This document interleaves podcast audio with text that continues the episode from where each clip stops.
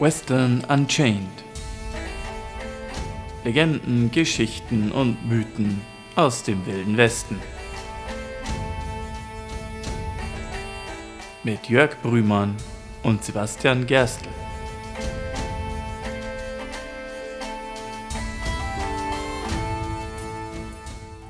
Howdy! Howdy! Hallo und herzlich willkommen zurück zu einer weiteren Folge von Western Unchained, unserem Western-Podcast für Geschichten, Legenden und Mythen aus der Zeit des wilden und alten Westens. Ich bin der Sibi. Und ich bin der Jörg. Bevor wir heute loslegen, fürchte ich, also ich muss mal hier einen ganz, ganz massiven Elefanten, der im Raum steht, adressieren. Ähm, wir, genießen, wir genießen und lieben das Western-Genre. Ich meine, sonst würden wir diesen Podcast nicht machen. Offensichtlich, Mit, ja. Aber Western-Filme und auch die Western-Zeit steht manchmal so ein bisschen in der Kritik und nicht ganz zu Unrecht für speziell zwei Sachen. Zum einen ein gewisser Rassismus, der sich nicht leugnen lässt und gleichzeitig auch steht es in dem Ruf, recht sexistisch zu sein oft. Da haben wir uns jetzt irgendwie so ein bisschen was abgeschnitten, als wir in der letzten Folge angekündigt haben, eine chinesische Protagonistin zum Thema unserer nächsten Podcast-Folge zu machen. Es ist sowieso meiner Meinung nach immer ein bisschen heikel, wenn zwei Männer über eine Frau als, als agierende Persönlichkeit reden. Da fehlt uns irgendwie so oft ein gewisser Blickwinkel, finde ich. Ich versuche es trotzdem irgendwie so feinfühlig und so akkurat wie möglich hinzukriegen, was bei der Quellenlage oft allerdings auch nicht so einfach ist. Also wir geloben auch Besserung und werden natürlich gucken, dass wir passende Gesprächspartner zu den Themen auch mal finden. Ja, es hilft einfach auch die richtige Perspektive zu haben für solche Sachen. Nichtsdestoweniger, ich gebe mir immer größte Mühe, die Geschichten so gut wie möglich zu recherchieren und natürlich muss ich mir in vielerlei Hinsicht auch die Frage stellen, was ist denn da der Hintergrund? Und ich bin unter anderem ja auch auf diese Folge gekommen, weil mich durchaus auch Hörer gefragt haben, wie war das mit den Chinesen im Wilden Westen? Man hat das ja durchaus irgendwie so in dem einen oder anderen Western schon gesehen. Da läuft oft irgendwie ein chinesischer Charakter, in der Regel männlich, mit einem sehr, sehr langen Pferdeschwanz als Frisur herum. Also nahezu zu 100% ist er irgendwie Koch oder, oder Wäscher. Betreibt eine Wäscherei, genau.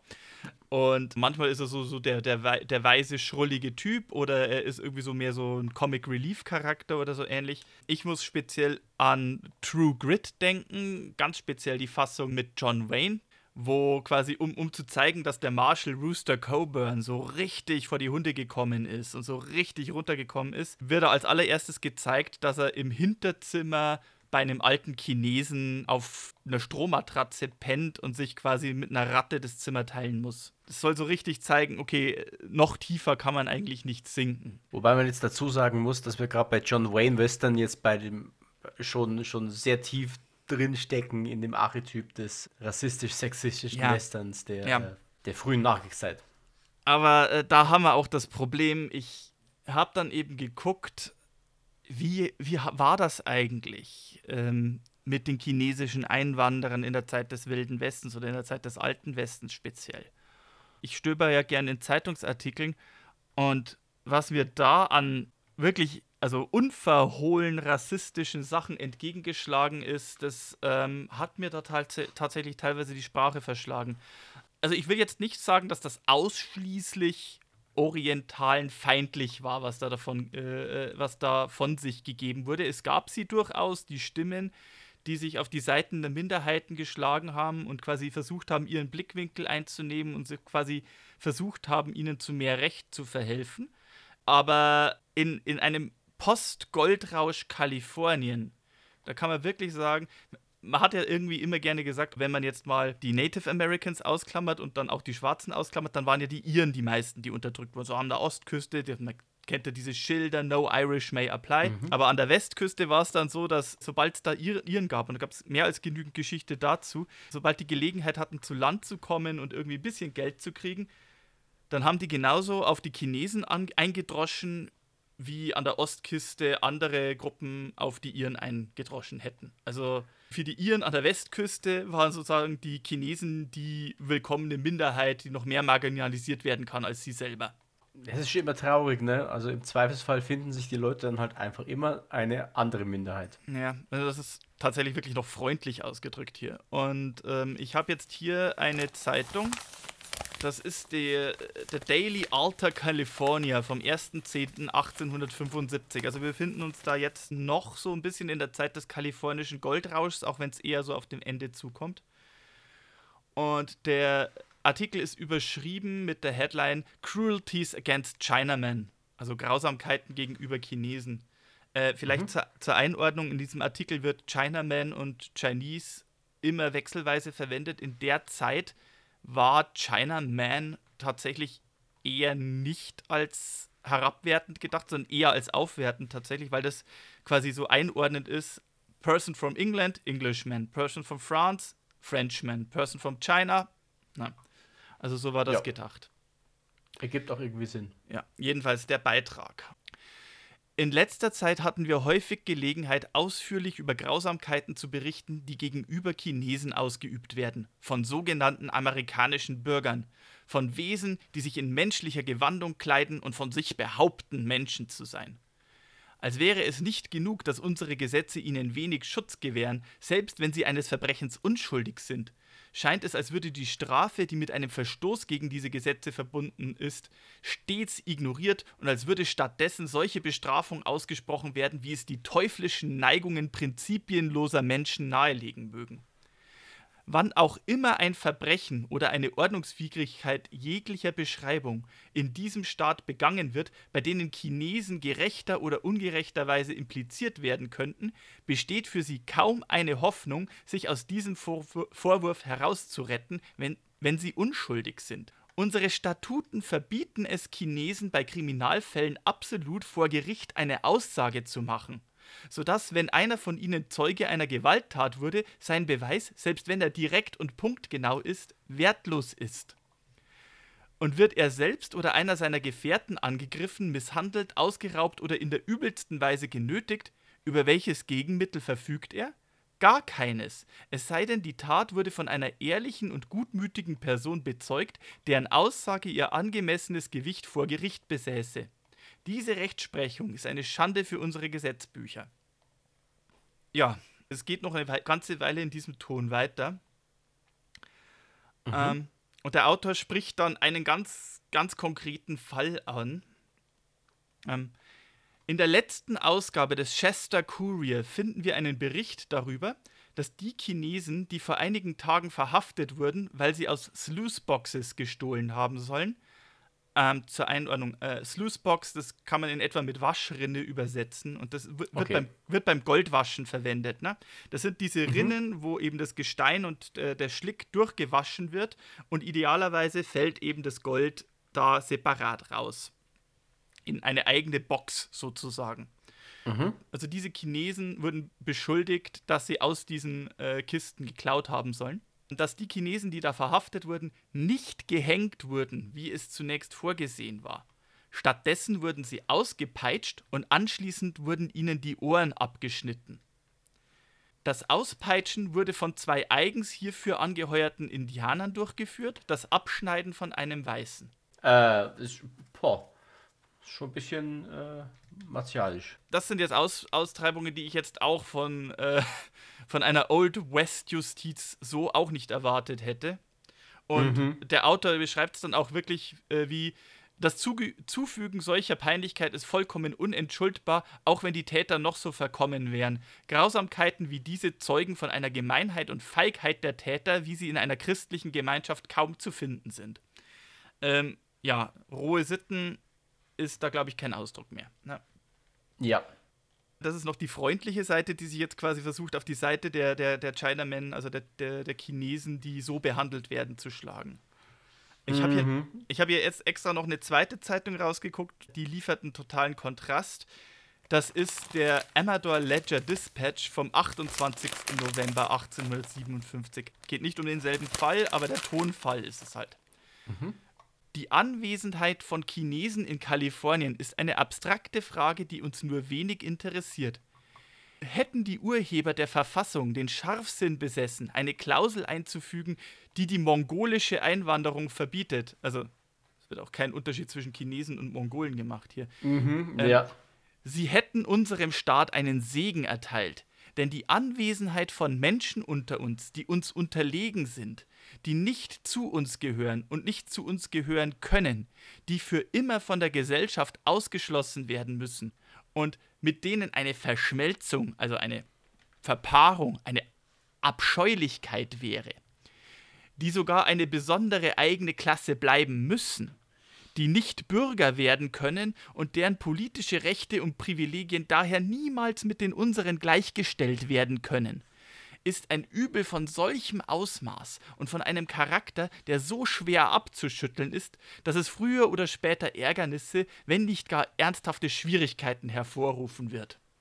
Boah, das ist schon, das ist quasi nochmal eine, äh, eine neue Art von also, bauen. Also das ist ja schon Eugenik fast. Also, ja, wirklich, also wirklich, hier werden, hier werden wirklich durch die Bank äh, Chinesen e effektiv als, als, als, als Untermenschen dargestellt. Mhm. Und äh, sozusagen auch gesagt, äh, wirklich, wirklich argumentiert in der Richtung, also wenn eine Auseinandersetzung, also die Präsenz der Chinesen alleine provoziert dazu, dass es früher oder später zu Ärger kommen wird und dann sind die Chinesen dran schuld. Also mhm. das ist ein Leitartikel in dieser Zeitung. Das heißt also, das wird, äh, das geht, zeigt schon ziemlich, dass, ich will jetzt nicht sagen, dass das eine Mehrheit war, aber es ist definitiv eine repräsentative Meinung, die in dieser Zeit und in dieser Gegend vorgeherrscht hat. Ähm, es ist nicht nur eine Meinung, das ist einfach äh, tiefgreifend rassistisch. Man kann es nicht anders bezeichnen, es ist absolut abscheulich auch. Also. Mhm. Aber ja, das ist also die Situation in der Zeit, in der Gegend, mit der sich chinesische Einwanderer in Amerika, in den USA auseinandersetzen mussten. Und ich wollte es deswegen auch zum Anlass nehmen, auch weil es für die Vorgeschichte unserer Protagonistin dieses Mal wichtig ist, ähm, wie kamen die Chinesen eigentlich nach Kalifornien? Also was, was sind die mhm. Hintergründe mhm. dieser doch recht präsenten Minderheit? Gerade speziell an der Westküste, aber halt dann eben auch im Wilden Westen.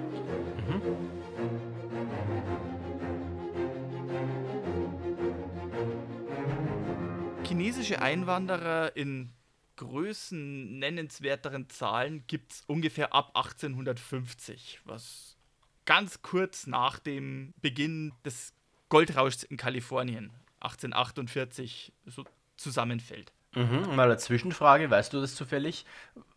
Gab es irgendein auslösendes Ereignis in China? Oder was war das auslösende Ereignis, das plötzlich äh, passiert ist? Ich, es sind überwiegend zwei Faktoren, die da zusammenspielen. Ähm, Faktor Nummer eins, der kam davor. Das war der erste Opiumkrieg.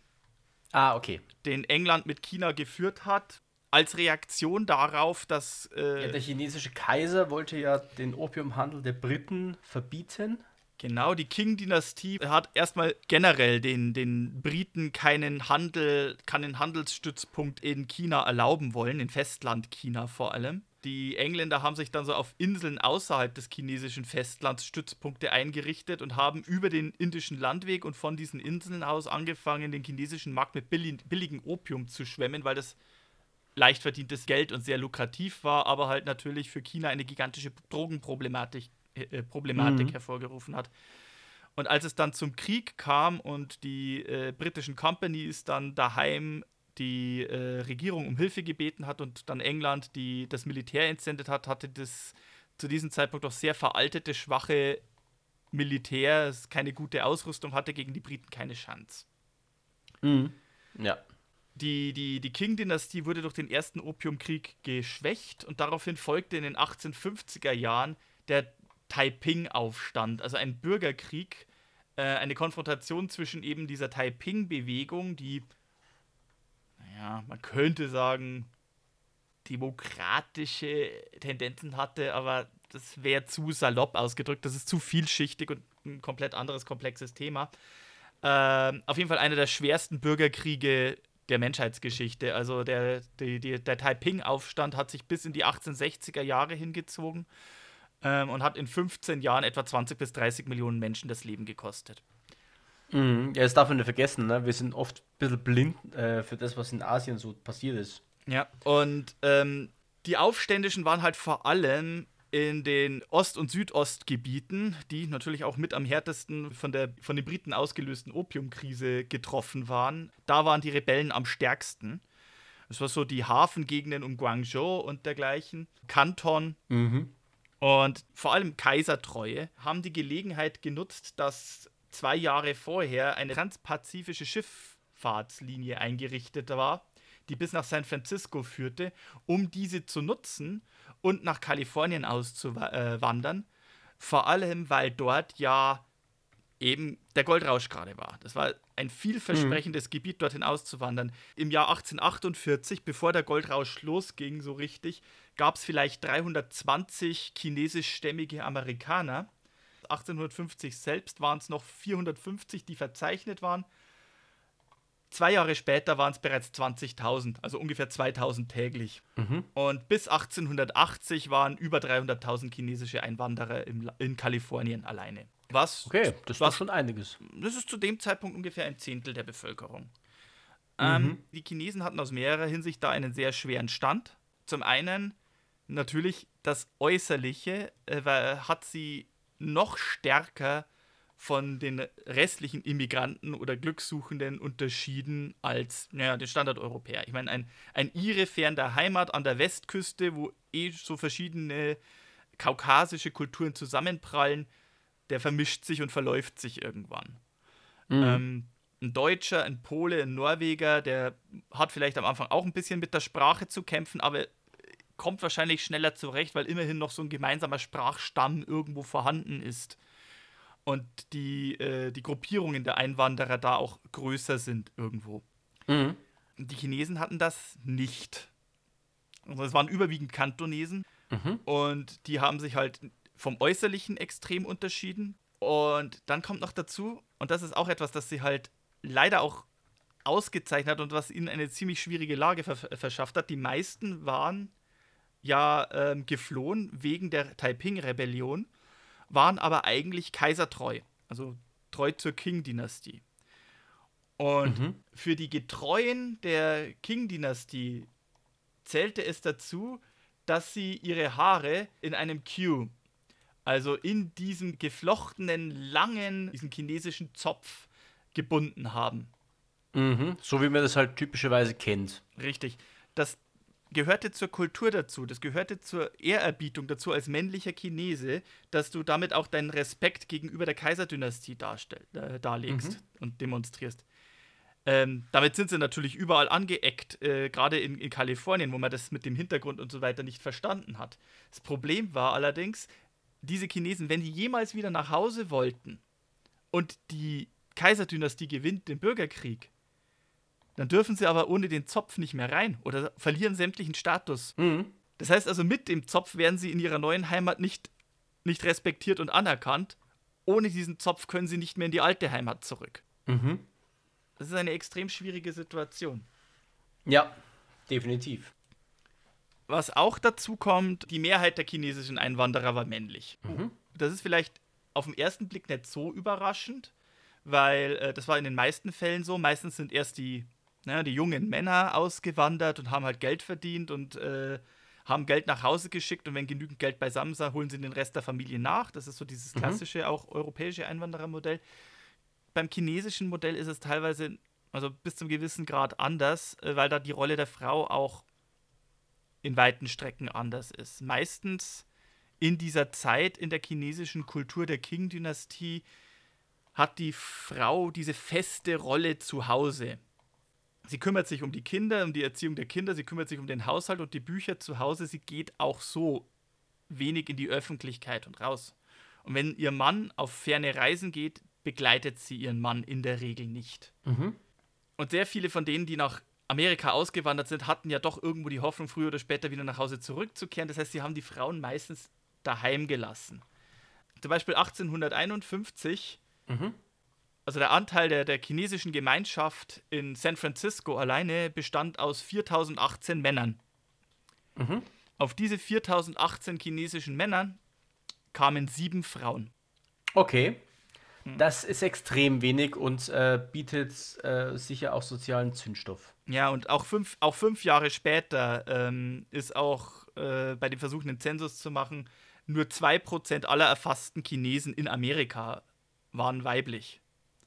Mhm. Und das sorgt natürlich für ein extremes Missverhältnis und vor allem, man hat's, man kennt das ja in dem Wildwest-Klischee, da geht, äh, im Wildwest-Klischee geht es auch rau zu und wo sehr viel Männerüberhang ist, da ähm, geht es meistens auch rauer und gewalttätiger zu und vor allem, wo halt sehr viel Männerüberhang ist, gibt es halt eine, jede Menge Prostitution. Mhm. Ja.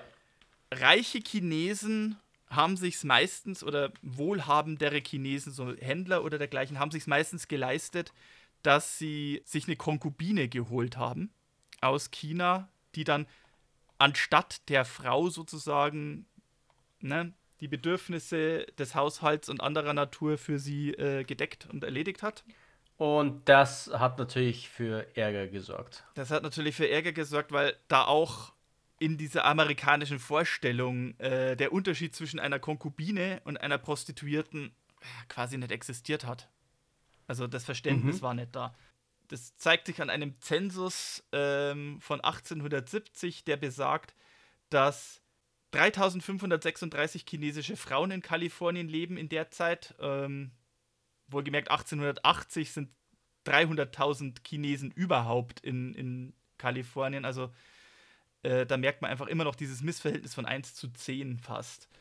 Und von diesen, mhm. von diesen 3536 chinesischen Frauen sind über 2000 als Prostituierte erfasst. Oh, das ist auch einiges. Ja, also das mag sein, dass da ein gewisses Missverständnis auch ist, eben zwischen diesem Verhältnis, das ist eine Konkubine als Gespielin und das ist eine Prostituierte im Sinne von, naja, die prostituiert sich für, für Männer gegen Bezahlung. Mhm. Aber äh, es war ein sehr massiver Anteil. Man muss jetzt dazu auch sagen, es gab da durchaus auch chinesische Prostituierte, die selber Bordelle betrieben und selber geführt haben, also weibliche Prostituierte, die, die quasi ihre eigenen Chefinnen waren, weil sie den Bedarf erkannt haben. Also es gibt da so, so eine Anekdote von einer Chinesin, die sehr früh in den 1850ern nach Kalifornien gekommen ist, ihrem tatsächlich eine, die mit, einem, mit ihrem Ehemann rübergefahren ist. Der Ehemann ist allerdings verstorben auf der Fahrt. Sie war alleine da und hat dann sehr schnell festgestellt in den Goldgräbercamps von Kalifornien, dass die Männer nicht nur lange keine Frau gesehen haben, sondern auch noch nie eine orientale Frau gesehen haben. Mhm. Und deswegen bereit waren, für eine Piepshow, um sich zu vergewissern, ob die Haut dieser Frau auch wirklich überall an jeder Stelle ihres Körpers, ne, am, am Knöchel oder am Schenkel oder womöglich noch ganz woanders, also überall mhm. gleich dieselbe Färbung hat, äh, bereit waren, horrende Summen zu bezahlen. Mhm. Also das darf man da auch nicht vergessen. Ne? Das waren durchaus auch die westlichen Männer, die da ähm, fleißig mitgespielt haben. Mhm. Ja, das kann ich mir vorstellen. Ja. Weiteres Problem.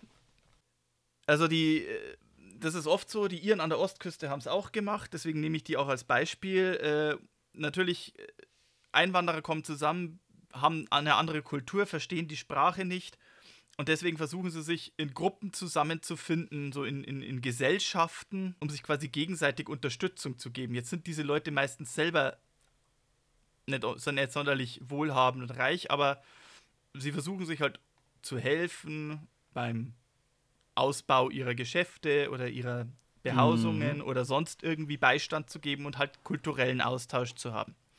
Ja, es bilden sich Subgesellschaften. Mhm. Eine solche Gesellschaft im traditionellen chinesischen Sinne nennt sich Tong. Vielleicht hast du den Begriff schon mal gehört. Mm, sagt mir jetzt gerade nichts. Okay. Ähm, im, sagen wir es mal so, im kalifornisch-amerikanischen und, und Western-Slang sollte Tong sehr schnell äh, den Beiklang und den Ruf von dem, was man heute als Gang bezeichnen würde oder halt als kriminelle Vereinigung sehen. Ah, okay. Das hatte am Anfang gar nicht so den Sinn und Zweck. Ähm, aber ein massiver Unterschied auch zwischen der chinesischen Kultur und der westlichen und speziell der amerikanischen Kultur ist Glücksspiel. Ähm, in den Vereinigten Staaten haben sie sehr schnell Glücksspiel weitgehend verboten. Es gab einige Ausnahmen. Ich meine, heute kennen wir es ja mit Nevada und Las Vegas, aber grundsätzlich ist Gambling im Groß- oder, oder auf Sachen wetten vor allem im großen Stil illegal. In, mhm. der, in der chinesischen Kultur ist es das nicht. Ah, okay. Und deswegen kommen diese Tongs zusammen und wenn sie halt ihre, ihre Treffen haben in ihren Gesellschaftshäusern, dann werden da halt Wetten abgeschlossen. Dann wird da halt Glücksspiel betrieben. Mhm. Und ein Goldschürfer, der gerade viel zu viel Kohle locker hat und irgendwie meint, sich jetzt glücklich zu fühlen und das jetzt irgendwie verprassen will oder halt meint, hey, das will, kann ich jetzt auf leichten Weg schnell vermehren, sucht sich halt ein Etablissement, in dem gewettet wird oder Glücksspiel betrieben wird. Wo findet ja. er das am ehesten? Bei den Chinesen. Ja. Das heißt also, diese chinesischen Tongs haben schnell den Vorwurf der Prostitution an der Backe wegen dem Männer-Frauen-Missverhältnis.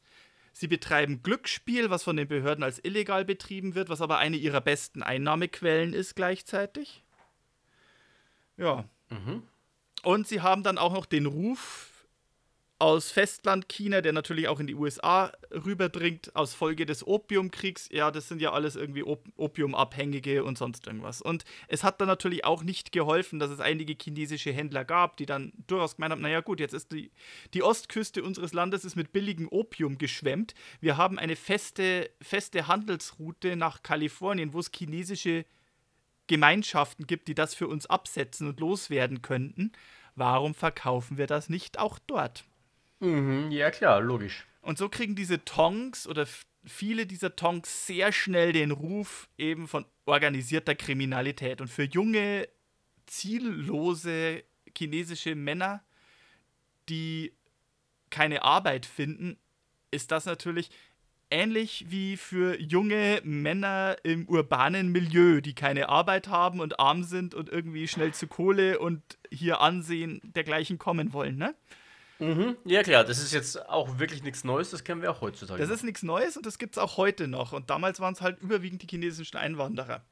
In, in, diesem, in diesem Szenario speziell. Mhm. Äh, und die bekämpfen sich dann natürlich auch früher oder später untereinander. Es gibt dann die Tong Wars in Kalifornien, die quasi mit den Turf Wars irgendwie in äh, kalifornischen Hoods in den 1990er Jahren sehr leicht verglichen werden können. Also, ja. Ja, die sozialen Mechanismen dahinter sind ja auch mehr oder weniger identisch. Es ist schon erstaunlich, wie man da so in diese Geschichte blicken kann und so in, in 150 Jahren ändert sich teilweise wirklich herzlich wenig. Auch wenn. Er hat es auch tatsächlich wenig. Also die Hautfarbe der Akteure vielleicht, aber letzten Endes ist es ja, äh, liegt dem zugrunde, dass eine Gruppe diskriminiert wird, sich dann in Subkulturen zusammenfindet. Ähm, dann kommen logischerweise, also das sind dann geschlossene Strukturen und dann gibt es logischerweise Streit unter diesen Strukturen, weil sie natürlich auch nicht äh, der Mittelschicht angehören, sondern in dem Fall eher der Unterschicht oder benachteiligt und diskriminiert werden gleichzeitig. Mhm. Und das alles trifft auf beide Beispiele jetzt zu, ohne dass ich gesagt habe, wer jetzt beteiligt ist. Ja. Und ähm, genau. Kann man sich aussuchen, auf welche Gruppierung das zu, äh, zutrifft. Man findet ja. immer einen Treffer. Naja, jedenfalls. Äh, und auch ansonsten wurde Chinesen das Leben in Kalifornien nicht leicht gemacht. Ich meine, klar, in der ersten Zeit des Goldrauschs, ähm, da in den ersten paar Jahren, da war es in Kalifornien über weite Strecken so mehr oder weniger im Ruf, du kannst dir ein Stück Land suchen und einfach das Graben anfangen und du wirst reich. Such dir ein Stück mhm. Fluss und, und wasch das Gold und du wirst reich. Ähm, jetzt ist es aber natürlich auch so, dass ähm, sehr schnell Leute festgestellt haben, na, wenn wir uns zusammentun und eben eine Mine gemeinsam bearbeiten, dann können wir mehr Arbeitskraft in die eine Mine reinstecken und mehr rausholen. Ähm, Chinesen mhm. wollten sie da wenig beteiligt haben. Ne? Die gehören ja nicht zu uns. Das haben wir an diesem Zeitungsartikel ja, gemerkt. Einige Chinesen sind in diesem Umfeld trotzdem sehr, sehr reich geworden, indem sie eben Wäschereien eröffnet haben. Mhm. Okay. Was ist der Grund? Diese äh, Goldgräber verbringen den ganzen Tag, Wochen, Monate, unter Tage im Matsch, im Schlick und schürfen irgendwie nach Goldkörnern, also wirklich nach Reiskorn großen Goldklumpen, die da irgendwo in der Erde drin sein könnten. Äh, mhm. oder, oder klopfen das Erz aus der Mine raus. Irgendwann gerade die, die auch reicher geworden sind, also die tatsächlich fündig geworden sind, die wollen natürlich irgendwann dann auch in die Stadt gehen und irgendwie gut aussehen und das Zeug verprassen und brauchen saubere Klamotten. Um so Sachen wie sich selber Essen kochen, da kommen dann auch die Restaurants ins Spiel, äh, oder eben seine eigene Wäsche waschen, wollen sich die wenigsten selber kümmern. Vor allem hä, junge, alleinstehende Männer, ne? Ja, natürlich. Also bietet es sich an, wenn da jemand freiwillig einen so recht günstig einen Dienst anbietet, der für sie die Wäsche wäscht. Was die meisten Goldgräber nicht bedenken, oder die meisten, die in so einer Mine arbeiten, ne, nicht bedenken. Wenn du in Goldstaub beladenen Schlick stehst oder Golderz mit einer Spitzhacke aus der Mine klopfst, mhm. dann sprenkelt sich immer so ein bisschen Goldstaub oder so ein bisschen Goldkorn ab, das so vielleicht mal in den Haaren hängen bleibt oder in den Falten des Hemdes oder der, Gold, der Goldstaub sich so mit dem Matsch am Hemd kleben bleibt. Ah, okay. Und ja. wenn man das alles aus den Klamotten rauswäscht, wo bleibt das dann? In dem Waschwasser. Mhm. Und mit Gold im Waschwasser, da sind viele Chinesen. Also das, das, das war so eine der besten und eine der heimlichen guten Einnahmequellen, die die Chinesen hatten. Es war total unscheinbar, weil es war eigentlich ein total undankbarer Job. Aber mhm. an der richtigen Stelle mit genügend wirklich gut fündigen Goldsuchern eine solche Wäscherei zu haben, war im wahrsten Sinne des Wortes Gold wert. Ja, das ist quasi dann Sekundärreichtum. Mhm da kommt das Klischee mit den chinesischen Wäschereien und den chinesischen Restaurants her, aber nicht jeder Chinese hatte natürlich das Glück oder das Talent äh, als Koch, diese, diese Laufbahnen einzuschlagen. Mhm. Und gleichzeitig haben natürlich mit dem Neid sehr viele versucht, die, Chine äh, die Chinesen noch mehr aus ihren Claims, aus ihren Sachen rauszudrängen. Die haben das einfach nicht sehen wollen. Ah ja, und dann, dann kam noch was dazu. In Kalifornien wurde bereits 1858 das erste von vielen Gesetzen verabschiedet, von Einwanderungsgesetzen, die sich ganz gezielt gegen eine bestimmte Nationalität gerichtet haben. Das muss man sich auch mal vorstellen. Mhm. Mm, und zwar hat Kalifornien am 26. April ein Gesetz erlassen, das dann im Oktober 1858 in Kraft getreten ist, das kein Chinese mehr in diesen Staat einreisen oder in, seinem, in einem seiner Häfen anlanden darf, der nicht schon vorher da war. Jede Person, die gegen dieses Gesetz verstößt oder einen Verstoß veranlasst, äh, ist eines Vergehens schuldig und wird mit einer Geldstrafe von nicht weniger als 400 Dollar und zu einer Freiheitsstrafe von nicht weniger als drei Monaten belegt. Also mit beidem. Mhm. Tja, ähm, das ist, ja, das ist schon äh, das ist die, die, wie soll ich sagen, die chinesische Version des, der Jim Crow Laws quasi. So quasi, ja. Äh, und, Nur äh, nochmal ein ganzes Eck früher. Das geht auch nochmal schärfer. Also in, in einem kalifornischen Gesetzbuch aus dem Jahr 1871 findet sich, dass jeder, der einen Chinesen beschäftigt in seinem Unternehmen, muss mit einer Strafe von 500 Dollar rechnen. Mhm. Boah, und das ist einiges zu der Zeit. Das ist einiges. Wir haben das ja immer wieder mal mit der Inflation. Und äh, das führt natürlich dazu, dass sehr viele Chinesen, wenn sie dann irgendwie suchen, äh, eine Arbeit suchen, suchen sie eine Arbeit, die sie möglichst schnell aus Kalifornien rausführt. Und da kommt dann sehr bald was auf, das sich dafür anbietet, nämlich die Central Pacific Railroad, die für die transkontinentale Eisenbahn von Kalifornien ausgehend Richtung Osten baut. Mhm da sind wir dann auch bei diesem anderen Western-Klischee, das da so existiert, die chinesischen Eisenbahnarbeiter. Jetzt haben wir ja. auch den Grund dafür. Die das Schienennetz gelegt haben. Mhm. Ähm, nichts. Und auf die Art und Weise, also wir haben es jetzt da, Chinesen finden sich vor allem in den West, äh, in den äh, überwiegend in der West, an der Westküste, überwiegend in Goldgräbercamps aus genannten Gründen oder da, wo Eisenbahn, Railheads existieren und jetzt haben wir quasi auch den nötigen Hintergrund äh, geschaffen. Das war nicht nur in Kalifornien so, das war halt eben auch in den anderen Goldgräbercamps so, die sich dann weiter östlich von Kalifornien gebildet haben, zum Beispiel in Idaho. Und da spielt die Geschichte eine chinesische Frau, die im Alter von 18 Jahren gegen ihren Willen nach Amerika verschleppt wurde,